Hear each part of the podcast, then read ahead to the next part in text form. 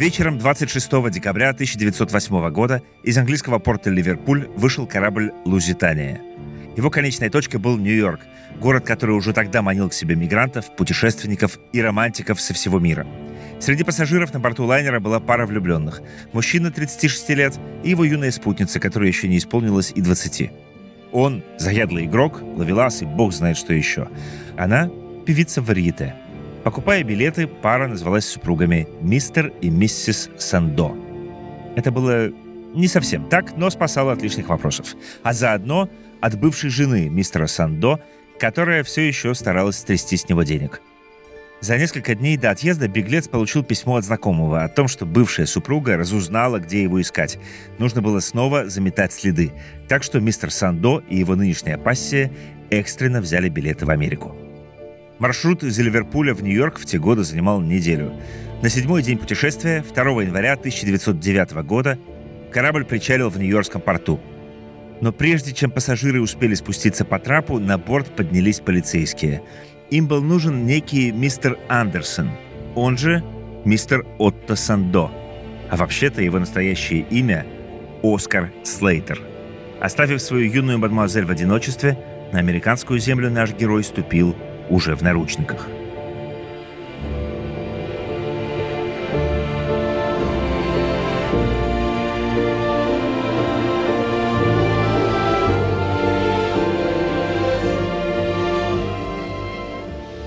Привет! Это Владимир Раевский. Вы слушаете подкаст «Красной краской». Это совместный проект лектория синхронизации и студии подкастов «Шторм». Здесь я рассказываю, как реальные преступления вдохновляли художников, поэтов и музыкантов на произведение искусства. Как убийство в Восточном экспрессе связано с полетом над Атлантическим океаном. Мог ли Джек-потрошитель писать картины своих жертв? И что стало с детьми, голосами которых поет группа The Smiths? Будем разбираться в подкасте. А в этом выпуске я расскажу о том, как автор книг о Шерлоке Холмсе – сам оказался настоящим сыщиком, не хуже своего литературного героя, и попытался раскрыть загадочное дело о бриллиантовом полумесяце, или, как его еще тогда называли, убийство в канун Рождества.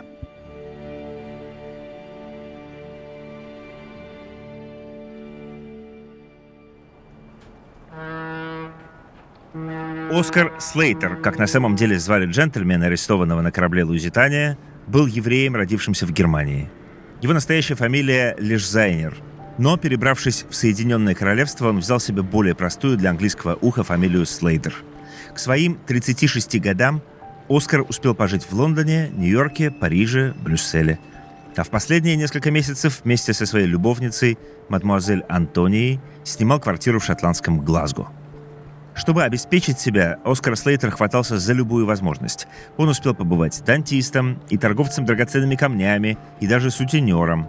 Одно время полиция держала его на карандаше, подозревая в безнравственном ведении дома. Так в те годы называлась организация сексуальных услуг. Основным же способом заработка Оскара Слейтера были азартные игры. Тоже не лучшее занятие для джентльмена. Добавим сюда переезд из Германии и еврейское происхождение и то, и другое в начале 20 века на фоне разгула антисемитизма и германофобии воспринималось как минимум подозрительно. С таким багажом даже респектабельно одетый Оскар Слейтер был идеальной мишенью для подозрений. И вот теперь, не успев сойти на американскую землю, он оказался арестован и обвинен в убийстве – Убийство, в котором обвинили Оскара Слейтера, произошло за пять дней до того, как корабль «Лузитания» отчалил из Ливерпуля. В шотландском Глазго, в доме 49 по Уэст Принцесс-стрит, жила богатая старая дева Марион Гилкрист. Ей было 82. Ни мужа, ни детей, зато много племянников и племянниц. Впрочем, почти ни с кем из них она не общалась. И тому была причина – когда умерла ее мать, Марион, будучи старшей дочерью в семье, стала заботиться об отце. Замуж она так никогда и не вышла. Зато, когда отец был при смерти, убедила его завещать ей львиную долю наследства. Остальным же родственникам достались гроши, так что их отношения с Марион были навсегда испорчены. Когда же сама Марион состарилась, семейство стало ждать ее смерти в надежде на наследство. Но не тут-то было. Мисс Гилкрист завещала большую часть своего состояния бывшей служанке Мэгги и ее дочери Марион. Мать назвала девочку в честь бывшей хозяйки. Настолько нежные чувства они питали друг другу. В 1908 году наследство Марион Гилкрист оценивалось в 15 тысяч фунтов стерлингов. По нынешним меркам это 2 миллиона долларов. Она владела элитной недвижимостью и солидным счетом в банке. И хотя для дамы высшего класса мисс Гилкрист вела очень скромный образ жизни, у нее была одна богатейская страсть. Она собирала украшения. Коллекция насчитывала около 100 предметов. Кольца с бриллиантами, изумрудами и рубинами, браслеты из золота и серебра – жемчужные ожерелья, серьги и броши. При этом в свет мисс Гилкрест их почти не надевала, опасаясь, что ее ограбят. И опасения эти не были напрасными.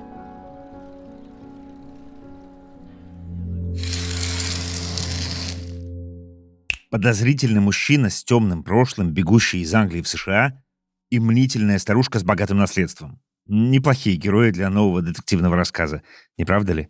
Осталось только дождаться, когда появится Шерлок Холмс, и, но нет, за это дело возьмется писатель, его придумавший, Артур Конан Дойл. Самое время проверить методы легендарного сыщика на практике. Детали расследования вы можете посмотреть на сайте нашего подкаста. Там мы выложили снимки, место преступления, зал суда, главные подозреваемые и Конан Дойл в роли детектива. Еще на нашем сайте вы можете оформить подписку на онлайн-курсы синхронизации и получить безграничный доступ к более сотни курсов по 20 направлениям. Искусство, кино, литература, психология, история, религии. Например, из курса «Критическое мышление» вы научитесь анализировать информацию и пользоваться методами индукции и дедукции. Их, кстати, путал даже Конан Дойл в рассказах о легендарном сыщике. По промокоду «Красный» годовой доступ ко всем курсам синхронизации обойдется вам на целых 65% дешевле. Всего 12 600 рублей вместо 36 тысяч рублей. Оплатить можно сразу или долями в 4 платежа. Российской или зарубежной картой. Обеспечьте себя интеллектуальным досугом на год вперед вместе с синхронизацией. Ссылка на сайт с дополнительными материалами и подпиской в описании эпизода. В начале 20 века города росли как на дрожжах. Из деревень в поисках лучшей жизни туда перебирались крестьяне, бедные и необразованные люди. Многие устраивались на фабрике, с трудом наскребая денег на еду и кров над головой.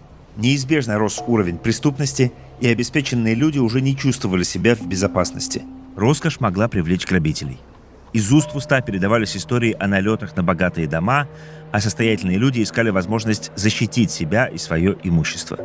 Но даже на общем нервозном фоне меры предосторожности, предпринятые мисс Гилкрист, впечатляли. На входной двери в квартире мисс Гилкрист установила три замка. Это не считая засова и цепочки. Даже будучи дома, пожилая леди всегда запиралась на все замки. Если кто-то приходил в гости, нужно было позвонить в колокольчик у подъезда. Квартира находилась на втором этаже, а у хозяйки был специальный рычаг, с помощью которого она открывала запор на первом этаже. Пока посетитель поднимался по лестнице, старуха могла выглянуть в подъезд и посмотреть, кто идет. И если гость ей не нравился, она легко успевала захлопнуть дверь в квартиру, чтобы никого не впускать. Но этим меры безопасности не ограничивались. В случае беды мисс Гилкрист должна была дать сигнал соседям с первого этажа семье Адамс. Если старушка почувствует опасность, она трижды постучит в пол. И вот, дождливым вечером 21 декабря 1908 года, заворачивая рождественские подарки, Адамсы услышали сверху три удара. В тот вечер служанка мисс Гилкрист Хелен Ламби вышла из дома, чтобы купить газету – она взяла у хозяйки деньги, заперла дверь на все замки и отправилась в газетную лавку. Идти было недалеко, да и погода шептала, так что Хелен быстро вернулась.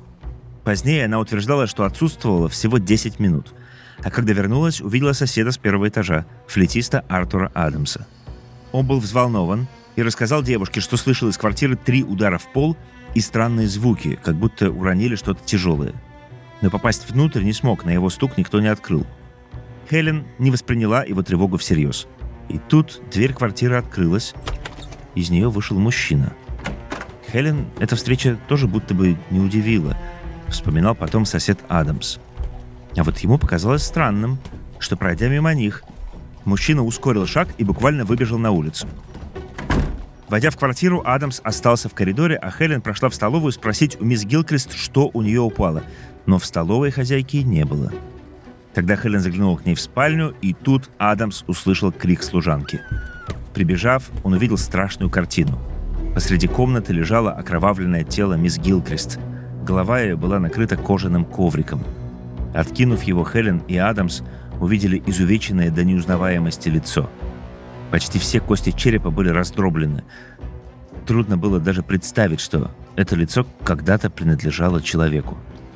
Старуха еще была жива, но уже ни на что не реагировала. Не приходя в сознание, она скончалась на месте преступления. Адамс побежал за полицейскими и врачом, Хелен же направилась к Маргарет Биррелл, одной из племянниц убитой хозяйки. О чем они говорили, на долгие годы останется загадкой.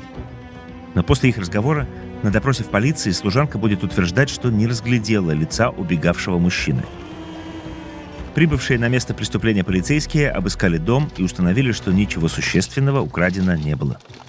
Ящик с драгоценностями мисс Гилкрист стоял практически нетронутым. Не хватало только одной бриллиантовой броши в виде полумесяца.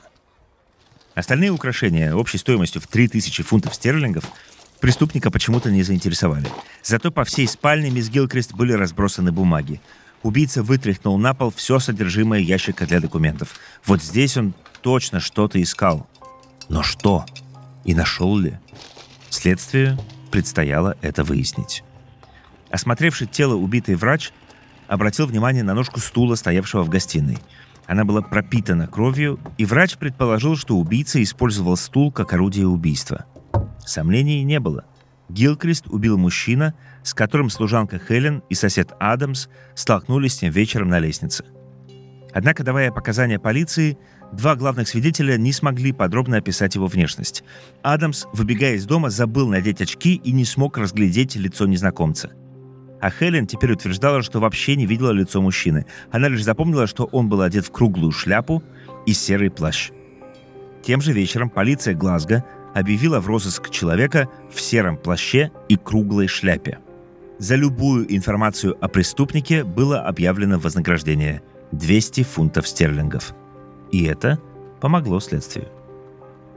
Жители района стали припоминать, что в последние недели регулярно видели у дома мисс Гилкрист незнакомца. Он то и дело появлялся на улице и следил за окнами второго этажа. Высокий брюнет со светлой кожей и длинным, чуть кривоватым носом. Кстати, странности перед смертью замечала и мисс Гилкрист. В сентябре внезапно умер ее любимый ирландский терьер. Хозяйка считала, что его отравили. А незадолго до смерти Мисс Гилкрест сказала своей служанке Хелен, что ее и саму могут убить. Через два дня после убийства 14-летняя жительница Глазго Мэри Барроумен рассказала полиции, что тем вечером шла по Уэст Принцесс-стрит, когда из парадной двери мисс Гилкрест выскочил незнакомец. Он повернул налево и убежал на соседнюю улицу. Мэри успела разглядеть его. Высокий, худощавый, он был гладко выбрит и одет в плащ, коричневые ботинки – и твидовую кепку. С таким вниманием к деталям Мэри стала третьим ключевым свидетелем в деле об убийстве Гилкрест.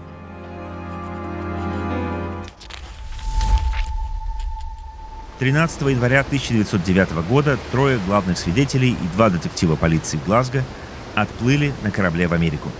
Им предстояло опознать единственного и главного подозреваемого в убийстве мисс Гилкрест – в Нью-Йоркском суде перед ними поставили 12 человек. Свидетели должны были указать, кого они видели в ночь убийства, если, конечно, этот человек находился в комнате. Впрочем, полицейские заметно упростили задачу. Большинство мужчин в шеренге были голубоглазыми блондинами, кроме одного. Газета «Глазго Таймс» писала, что это напоминало попытку спрятать бульдога среди королевских пуделей. Сосед Гилкрист Артур Адамс засомневался и не смог опознать убийцу – а вы Хелен Ламби и Мэри Барроумен уверенно указали на единственного брюнета в комнате.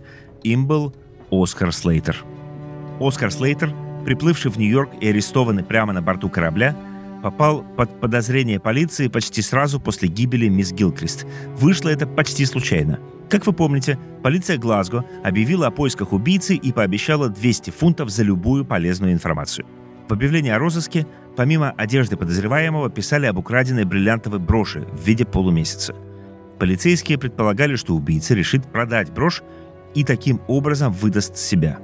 И вскоре в полицию обратился продавец велосипедов Алан Маклин и сообщил, что знает еврея, который недавно пытался заложить в ломбард брошь в виде полумесяца. И указал на Оскара Слейтера. Когда полиция отправилась искать Слейтера, он уже отплыл в Нью-Йорк. Спешный отъезд сразу после загадочного убийства выглядел подозрительно. Подозрения вызывали и поддельные имена, которыми пользовался Слейтер, и его репутация. Не говоря уже о его происхождении и сомнительных способах заработка. А тут еще и заложенная в ломбард бриллиантовая брошь. Оскар Слейтер выглядел просто идеальным кандидатом на роль главного подозреваемого.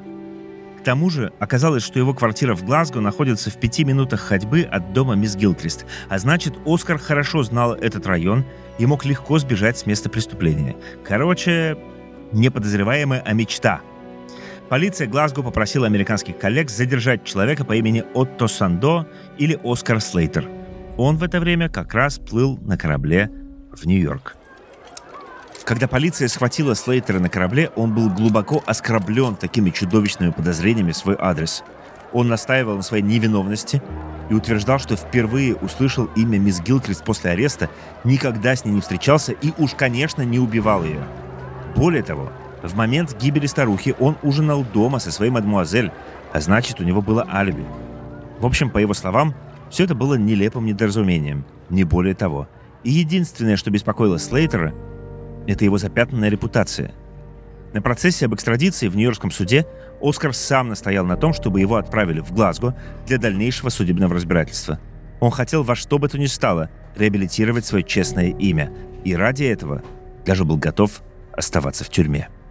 В феврале Оскара Слейтера под конвоем экстрадировали обратно в Шотландию – Интерес публики к делу был таким, что Слейтера даже высадили в порту за 5 миль до Глазго, хотели избежать лишнего внимания зевак, собравшихся на столичной пристани. 3 мая Оскар Слейтер предстал перед судом в Эдинбурге. Его адвокаты советовали ему молчать во время заседаний. Слейтер говорил по-английски с акцентом, и это могло испортить впечатление присяжных. На процессе подсудимый держался независимо. Он был уверен, что дело завершится в его пользу. Во-первых, у него было алиби – во-вторых, он еще в Нью-Йорке сообщил следователям, что брошь, из-за которой случился весь сырбор, принадлежала мадмуазель Антонии, его любовнице. Он уже не первый раз сдавал ее в ломбард, а в этот раз сдал за неделю до гибели мисс Гилкрист. К тому же на брошке Слейтера было три ряда бриллиантов, а на пропавшей брошке из коллекции Гилкрист только один. Нестыковку подтвердила и служанка Хелен. Стало быть, главная улика, из-за которой полиция Глазго вообще заинтересовалась личностью Оскара Слейтера, пустила ее по ложному следу? Увы, аргументы, которые так красиво складывались в голове Слейтера, для стороны обвинения не значили ровным счетом ничего. На процессе брошку полумесяц почти не вспоминали, а всю линию обвинения построили на показаниях людей, которые узнали в Слейтере убийцу с Вест Принцесс-стрит. Кроме того, сторона обвинения обратила внимание суда на набор инструментов, обнаруженных в багаже Слейтера – отвертки, ключи и небольшой молоток – этот набор Слейтер купил в ноябре в Глазго, как он объяснял, для мелкого ремонта в квартире. Следователям же было очевидно. Молоток нужен был для убийства. Судмедэксперт, исследовав инструмент, заявил, что тот вполне мог быть использован для преступления. При этом первоначальную версию о том, что убийца мисс Гилкрест забил ее стулом, почему-то забыли.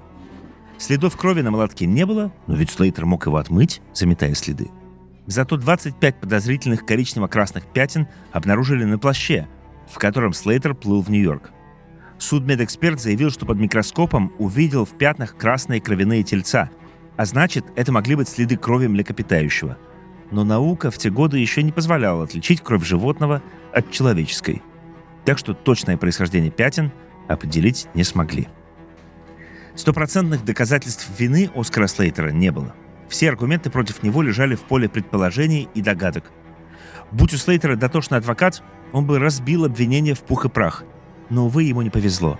Даже на фоне всех этих деталей сторона защиты Слейтера выглядела беспомощно. Более того, свидетели защиты только ухудшали положение обвиняемого. Например, служанка Слейтера во время дачи показаний рассказала суду, что мадемуазель Антония принимала дома посторонних мужчин. После этой информации присяжные воспринимали Антонию как проститутку и уже не верили ее словам об алиби Слейтера. При этом нескольких важных свидетелей, которые могли бы изменить ход дела, в зале суда не было. Например, доктор, который обследовал погибшую мисс Гилкрист на месте преступления и заключил, что она была убита с помощью стула. Или зеленщик, который в ночь убийства видел, как Оскар Слейтер спокойно стоит на крыльце своего дома, вместо того, чтобы скрываться от полиции после совершенного преступления. Но во время процесса ни обвиняемый, ни его адвокаты даже не знали о существовании этих свидетелей. 6 мая жюри присяжных удалилось для вынесения вердикта. Между присяжными было три варианта на выбор – виновен, невиновен или недоказано. В итоге мнения разделились. 9 голосов за виновен, 1 невиновен, 5 недоказано. Если бы процесс проходил в Англии, дело бы вернули на доследствие. Но в Шотландии такого распределения голосов хватило, чтобы признать Слейтера виновным. Его приговорили к смертной казни через повешение, после чего его тело должны были похоронить у стен тюрьмы Глазго. Казнь Слейтера назначили на 27 мая 1909 года. Жить ему оставалось 21 день. Но в последний момент похороны пришлось отложить. Причиной стала общественная кампания в защиту Слейтера. Несмотря на его отрицательный образ и сомнительную репутацию, многие считали, что его вина не доказана. Поднялась волна в его защиту. Петицию за пересмотр дела Слейтера подписали 20 тысяч человек, и это спасло Слейтера от смертной казни. За два дня до повешения король Великобритании Эдуард VII распорядился помиловать Оскара Слейтера. Смертную казнь заменили на пожизненную каторгу. И хотя это была хорошая новость, приговор все равно вызывал вопросы. Что, если все-таки не Слейтер убил мисс Гилкрист? Значит, на каторгу отправят невиновного? И тут за дело взялся Шерлок Холмс. Точнее, его создатель, писатель Артур Конан Дойл, вооружившийся приемами своего легендарного персонажа.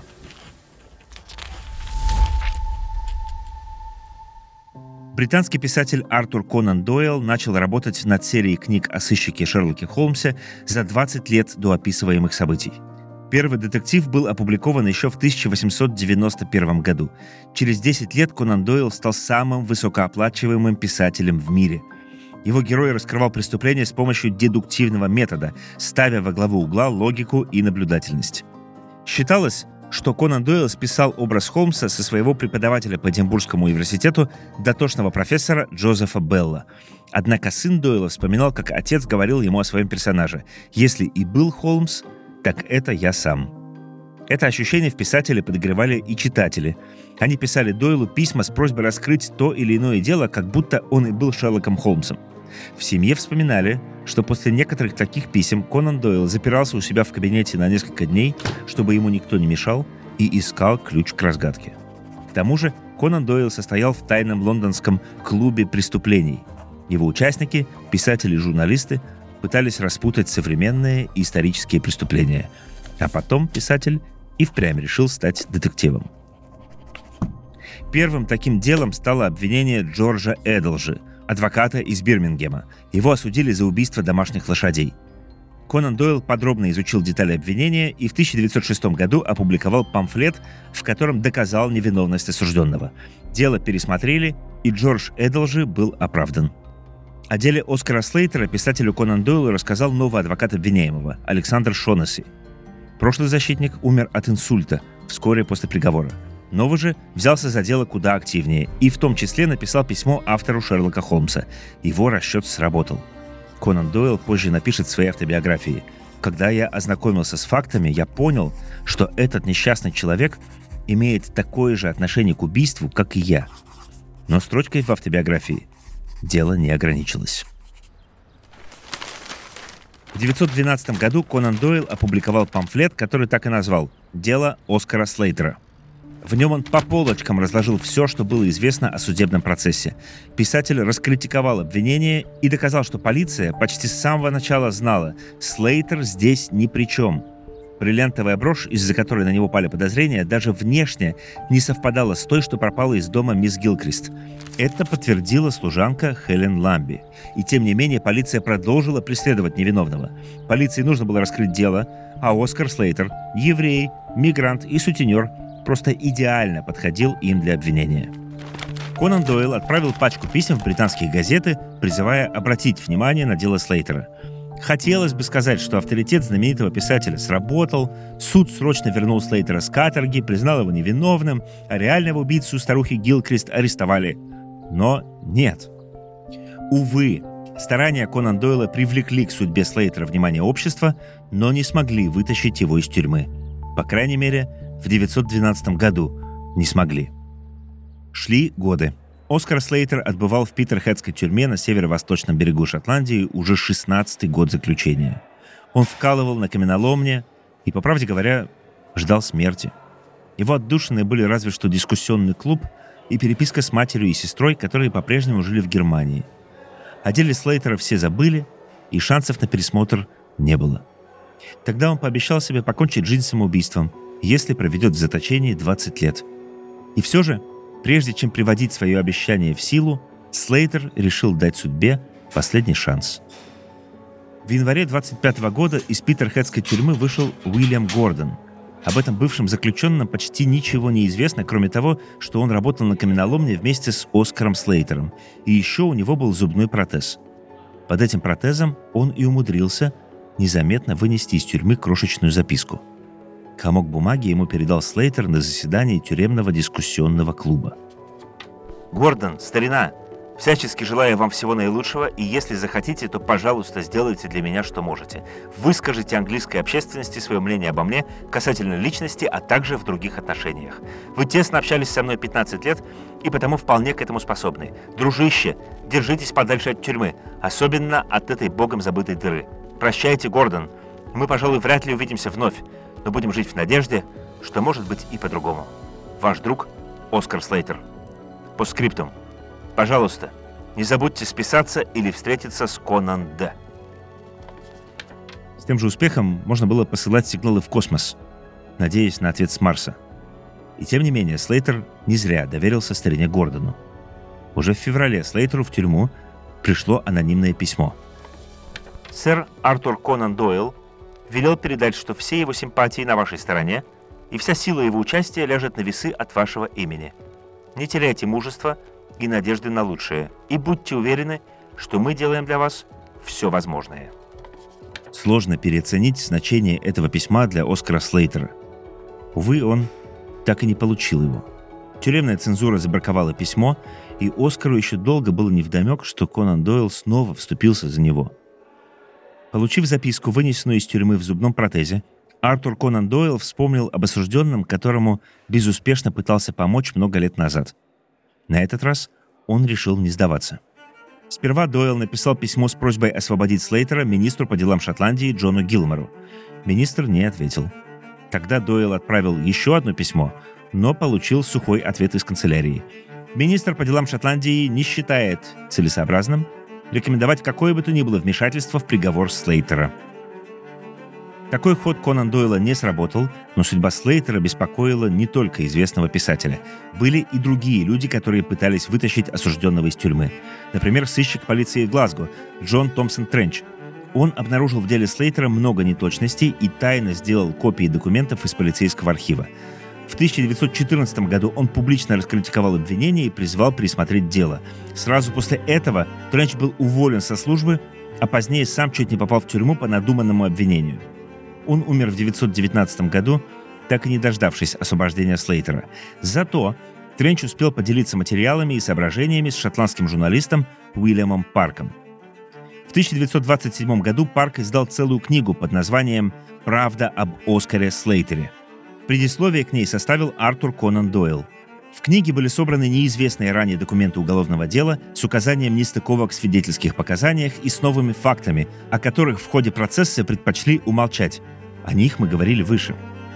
Книга вновь привлекла внимание к загадочному убийству мисс Гилкрист. Ключевые свидетельницы обвинения Хелен Ламби и Мэри Барроумен дали интервью о том, что во время процесса меняли свои показания под давлением полиции. После этого в ноябре 27-го Оскар Слейтер был досрочно освобожден из тюрьмы после 18 лет заключения. Но ему было недостаточно свободы. Оскар хотел доказать, что он не убийца, и восстановить свою репутацию. В 28 году при поддержке Конан Дойла Слейтер добился апелляции. Обжалование проходило в высшем уголовном суде Шотландии, в том же зале, где за 19 лет до этого Оскара признали виновным. Здесь же состоялась первая и последняя встреча Слейтера с его заступником, Артуром Конан Дойлом. Писатель взял на себя часть расходов на дорогого адвоката и добился того, чтобы британский парламент разрешил рассматривать дела Слейтера в апелляционном суде. На апелляции Слейтер был мрачен и вспыхивал яростью, если ему вдруг казалось, что суд настроен против него. Но это можно понять. Все-таки в прошлый раз предвзятое отношение суда стоило ему 18 лет заточения. И все же, вопреки опасениям Слейтера, на этот раз суд встал на его сторону. 20 июля 1928 года прежний приговор аннулировали. Оскар Слейтер был реабилитирован. Убийцу старухи Гилкрист так и не нашли. Говорят, Артур Конан Дойл перед смертью рассказал своему сыну тайну, которую раскрыла ему служанка Хелен Ламби. Она хранила этот секрет всю свою жизнь. В тот вечер, когда погибла мисс Гилкрист, служанка узнала того, кто вышел из квартиры. Это был племянник старухи, врач Фрэнсис Чартерис. Судя по всему, убив тетку, он хотел уничтожить завещание, по которому наследство доставалось ее бывшей служанке, а не членам семьи. И, видимо, Фрэнсису это удалось. По крайней мере, завещание мисс Гилкрист после ее смерти так и не было найдено. А служанку старухи так запугали родственники убитой, что Хелен была вынуждена обвинить в убийстве Оскара Слейтера, пусть и совсем неправедного, но все-таки невиновного человека. Государство выплатило Слейтеру компенсацию в 6 тысяч фунтов. Когда он получил деньги, Конан Дойл попросил его вернуть сумму, потраченную им в попытках вытащить беднягу из тюрьмы, около тысячи фунтов. Но Слейтер отказался – и этого Конан Дойл простить не мог. Дело было не в деньгах. Писатель был состоятельный человек. Его разочаровала неблагодарность Слейтера, спасению которого он отдал так много сил и времени. В одном из интервью Конан Дойл так и сказал про Слейтера. Он не убийца, но неблагодарная свинья. Слейтер же парировал, что писатель, должно быть, неплохо заработал, написав о его деле памфлет. Они так и не помирились и еще долго критиковали друг друга в прессе. Лишь спустя пару лет Конан Дойл напишет немного остыв. В то время неблагодарность этого человека больно меня уязвила.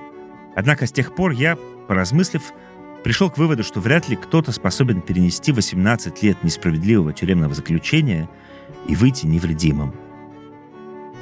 К этому времени Конан Дойл уже почти не писал художественных произведений, и история убийства в канун Рождества не вдохновила его на новый шедевр – Наоборот, как будто бы все приключения Шерлока Холмса, десятки криминальных сюжетов, которые прокручивал в своей голове писатель, были нужны для того, чтобы суметь раскрыть настоящие преступления или хотя бы спасти невиновного. Оскару Слейтеру было 55 лет, когда он вышел на свободу. Он так и не смог вернуться в Германию, где его ждала семья. За время заключения его лишили немецкого гражданства. Вероятно, это спасло ему жизнь. В годы Холокоста большая часть его родных была убита. Оставшиеся 20 лет жизни Оскар Слейтер провел в Шотландии, в прибрежном городке Эр. Здесь он во второй раз женился и в очередной, теперь уже в последний раз, сменил имя. Имя Оскар Слейтер было слишком на слуху и пугало соседей. Поэтому он вернул себе свою настоящую фамилию, снова став Оскаром Лешзайнером. Наконец ему не надо было ни от кого скрываться и ни перед кем – оправдываться.